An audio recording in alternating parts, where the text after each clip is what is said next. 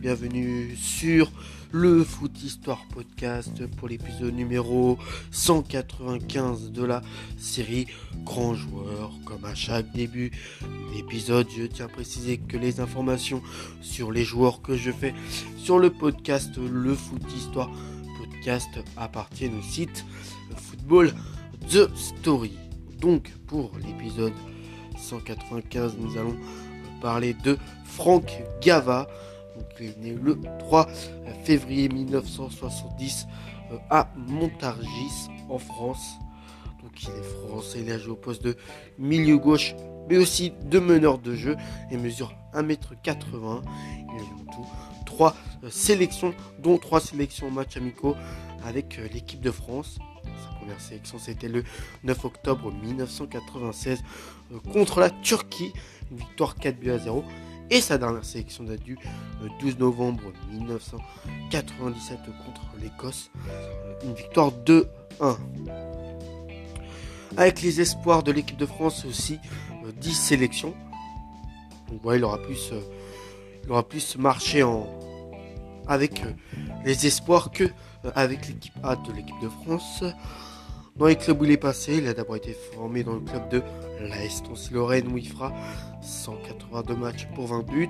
Ensuite, il ira à l'Olympique Lyonnais où il fera 168 matchs pour 32 buts. Il fera un petit passage du côté du Paris Saint-Germain où il fera 46 matchs, 4 buts. Après, il ira à l'AS Monaco où il fera 35 matchs, 4 buts. Et puis, terminera euh, sa carrière au, Stade Rennais où il fera 23 matchs pour un but. Donc, euh, pour à peu près le, petit résumé des clubs où euh, Franck Gava a pu aller durant sa carrière.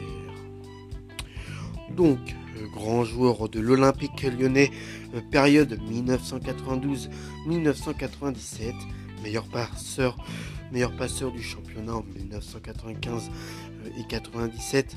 Franck Gava était un génial milieu de terrain technique et doté d'une excellente vision du jeu dans les années 90. Formé à l'AS euh, Nancy-Lorraine, le jeune bambin a l'étoffe d'un prodige lorsqu'il débute en D1 à 16 ans seulement.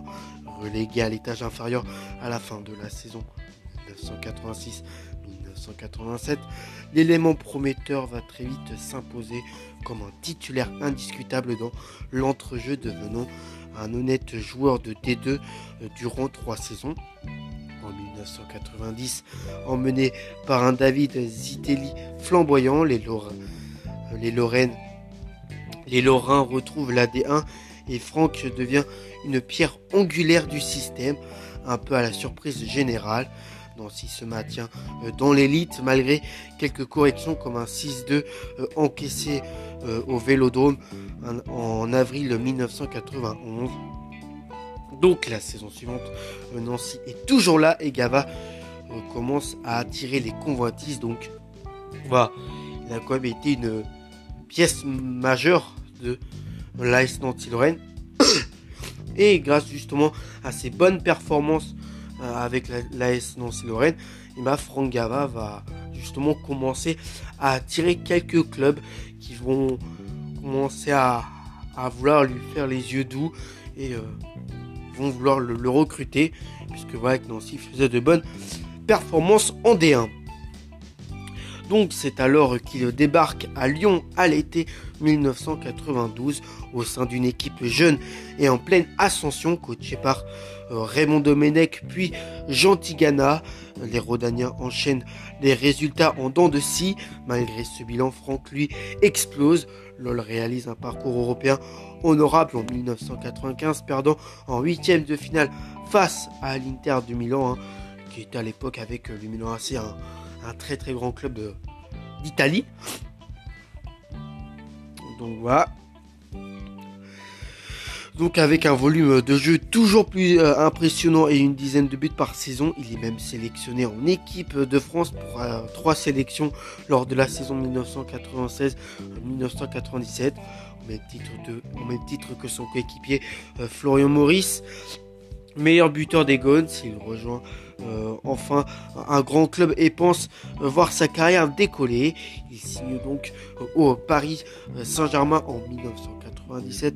les débuts sont merveilleux avec le fameux match au premier, au premier tour de la C1 face au Steaua Bucarest, alors que Laurent Fournier suspendu avait joué le match aller en Roumanie. C'est un 3-0 sur tapis vert que les Parisiens euh, doivent remonter. 15 jours plus tard, euh, dans un parc des Princes en folie, les Parisiens mettent 4 buts à 0 euh, après 30 minutes de jeu pour une victoire finale 5 buts à 0. Franck se dit qu'il a fait le bon choix, mais malheureusement, il va vite déchanter la tradition la traditionnelle crise de novembre passe dans la capitale. Hein.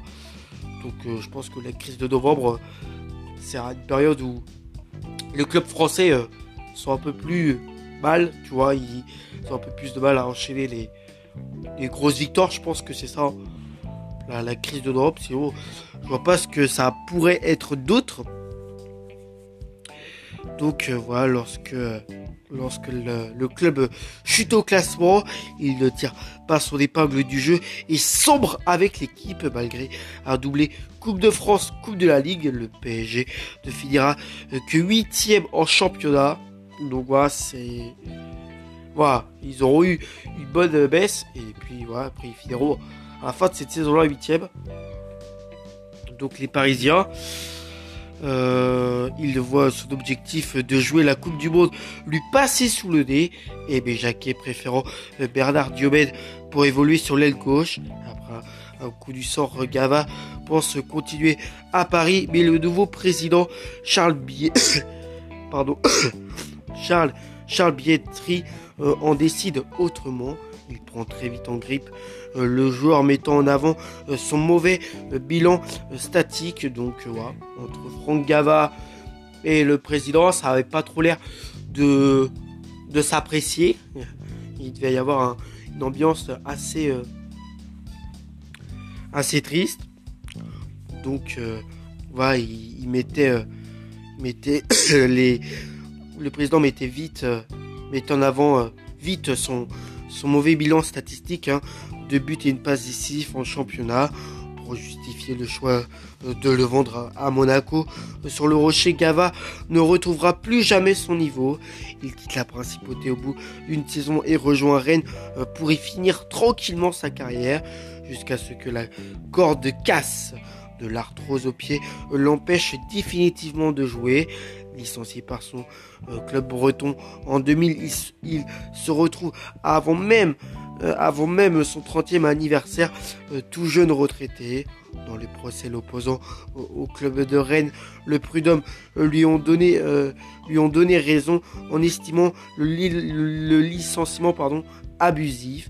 Un verdict qui lui a permis d'amasser un joli, un, joli, un joli pactole, l'équivalent de un joli d'amasser un joli pécule, euh, l'équivalent euh, de 3 euh, ans de contrat.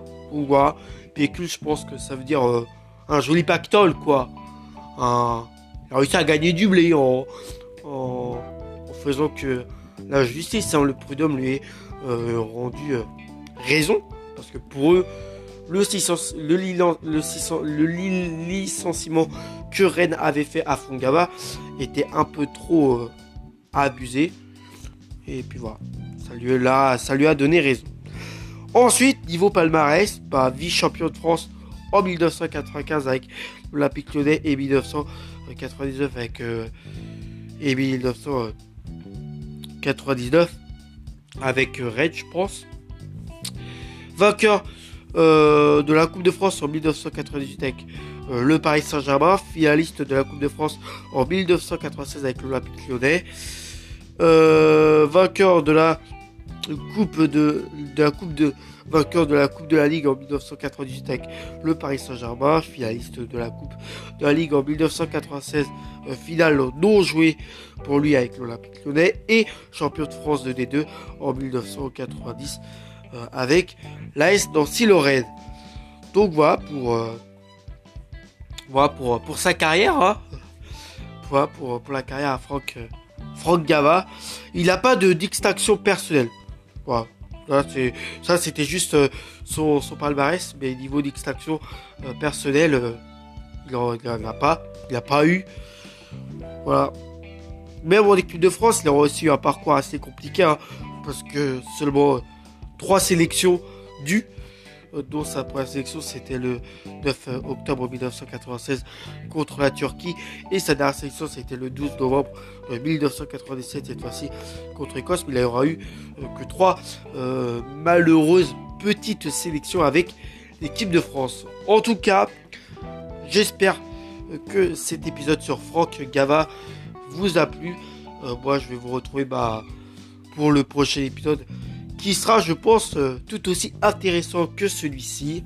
En tout cas, c'était moi pour le podcast Le Foot Histoire Podcast. Je vous retrouve euh, pour le prochain épisode. Et d'ici là, portez-vous bien et ciao les amis.